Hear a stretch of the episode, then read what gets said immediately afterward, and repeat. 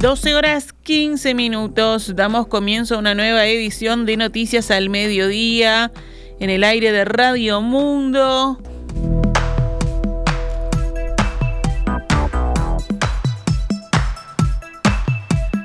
Esta mañana, personal del municipio de Punta del Este cercó parte del puerto para evitar que las personas que circulan por el lugar se acerquen a los lobos marinos en un escenario sanitario complicado para esos animales, ya que se detectaron los primeros casos de infección por gripe aviar.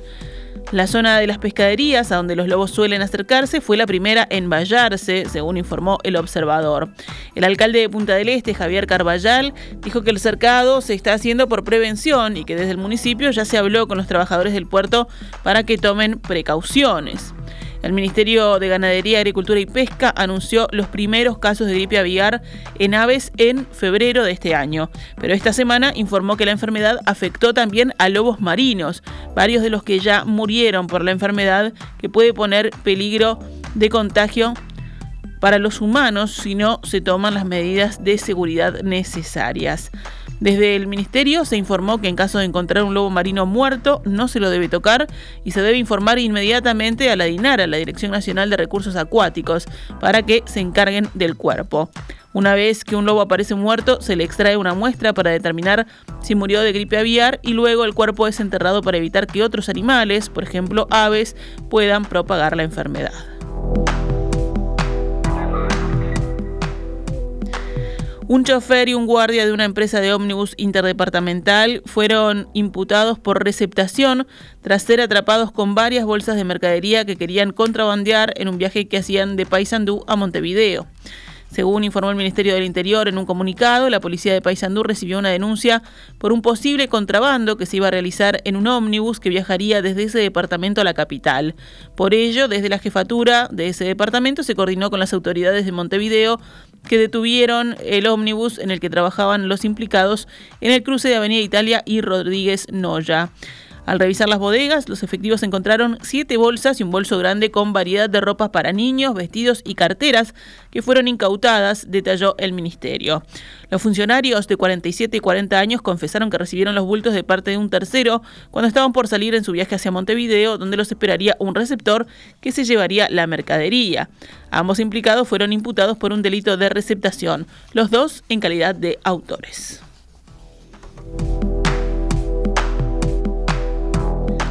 El director nacional de aduanas, Jaime Borgiani, anunció ayer en el Parlamento que su oficina incorporará este mes 90 nuevos funcionarios en tareas de fiscalización y vigilancia. Parte de ellos irán a trabajar a los pasos de frontera con Argentina.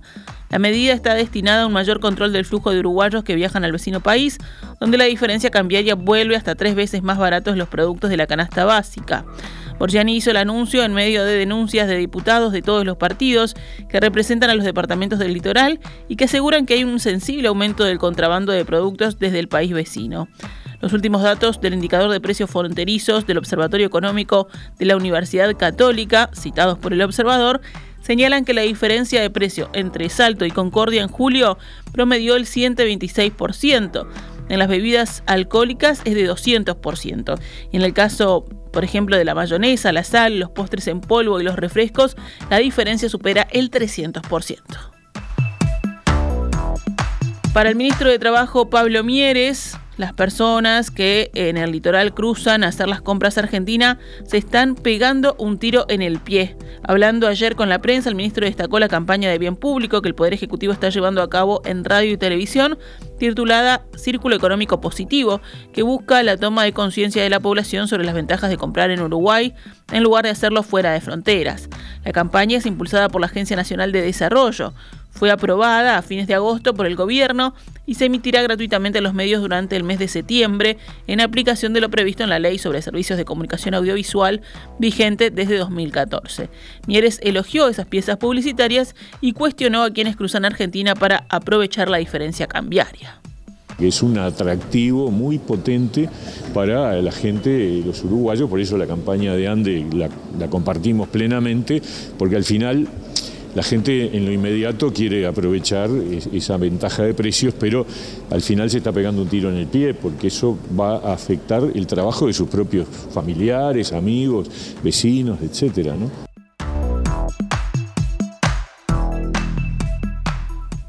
Mieres se refirió a este tema debido a que en el litoral el desempleo es mayor que la media nacional, que se encuentra en 7,8%.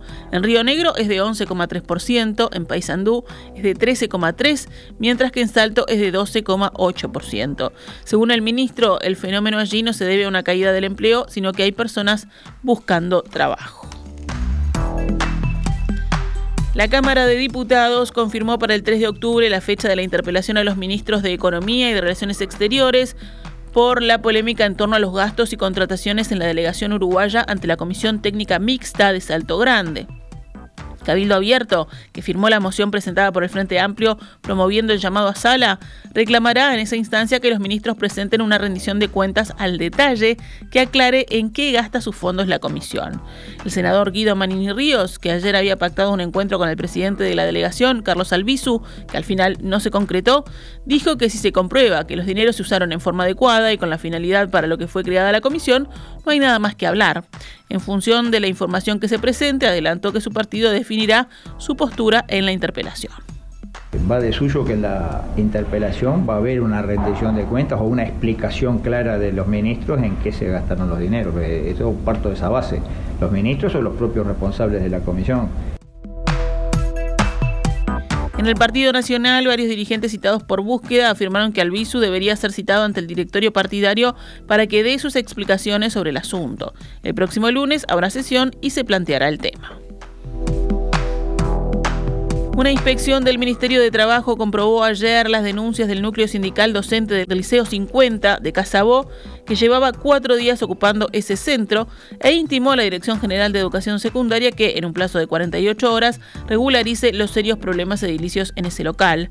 Según el acta que publica la diaria, en tres salones de clase, en el salón de usos múltiples y en espacios comunes del liceo, se constataron goteras y rastros de humedad, incluso donde se encuentra la instalación eléctrica. En los baños también se encontró humedad y falta de azulejos. En la recorrida por el centro se comprobaron además rajaduras estructurales interiores y exteriores.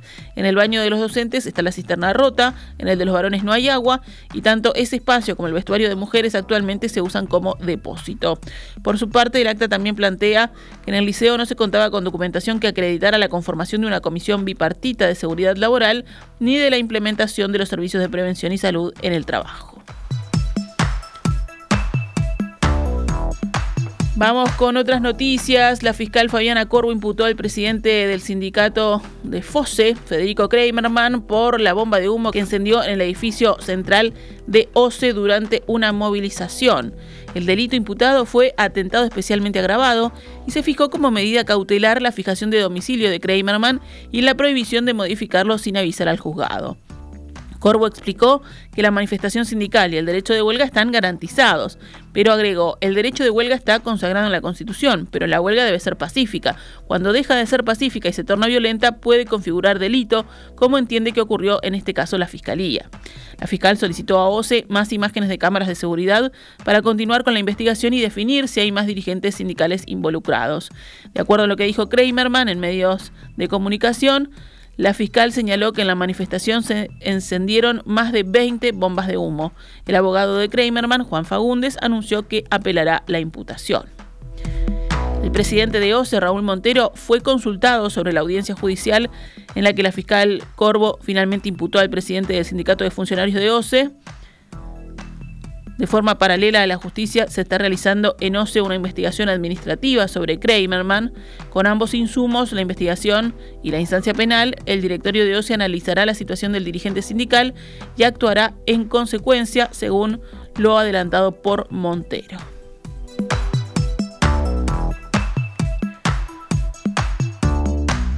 Nos vamos al panorama internacional.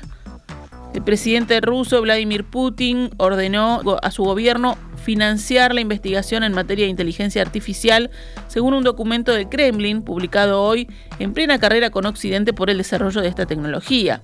Según el documento publicado tras una reunión gubernamental, Putin pidió al gobierno implementar medidas hasta el 2030 para apoyar la investigación de la inteligencia artificial, como proporcionar una dotación anual de presupuesto federal. Esta investigación incluirá optimizar algoritmos de aprendizaje automático, así como desarrollar grandes modelos de lenguaje como el desarrollado por el chat GPT de la compañía OpenAI.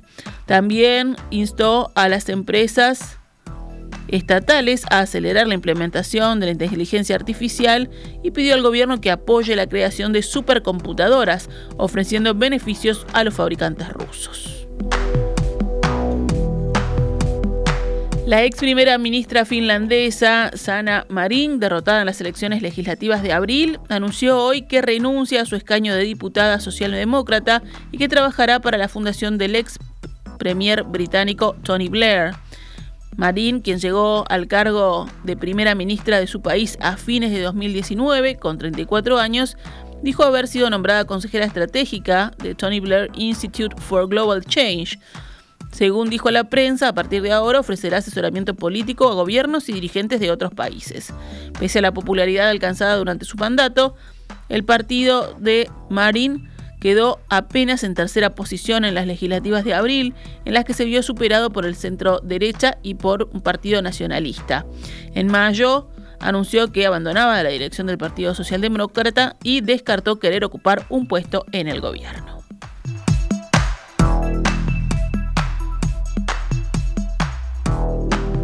Los futbolistas agremiados evalúan parar el fútbol en las próximas horas, luego que ayer el Consejo de Fútbol Profesional de la AUF no sometiera a votación la propuesta presentada por la Mutual para modificar el estatuto del jugador profesional. Uno de los puntos que genera más división es el del aumento del sueldo mínimo de los jugadores de segunda división. Para llegar a un acuerdo, medio entre las partes el lunes de la semana pasada, el presidente de AUF, Ignacio Alonso, quien presentó una fórmula de incremento salarial de un 12,5% para este año y un 12,5% para el año próximo, y la mutual aceptó con ello que los jugadores sean mandados al seguro de paro cuando terminan los campeonatos.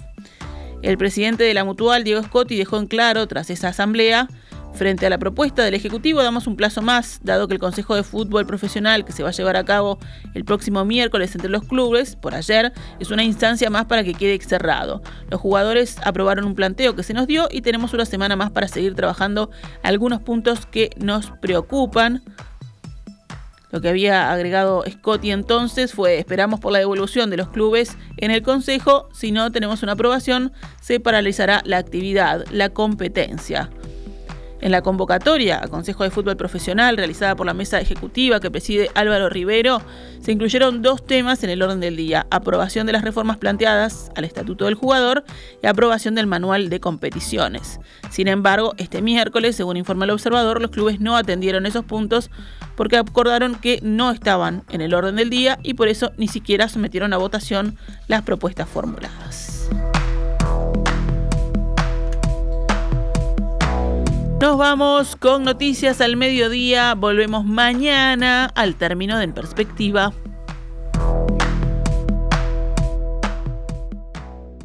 Campaña de bien público en el marco de la Ley 19.307.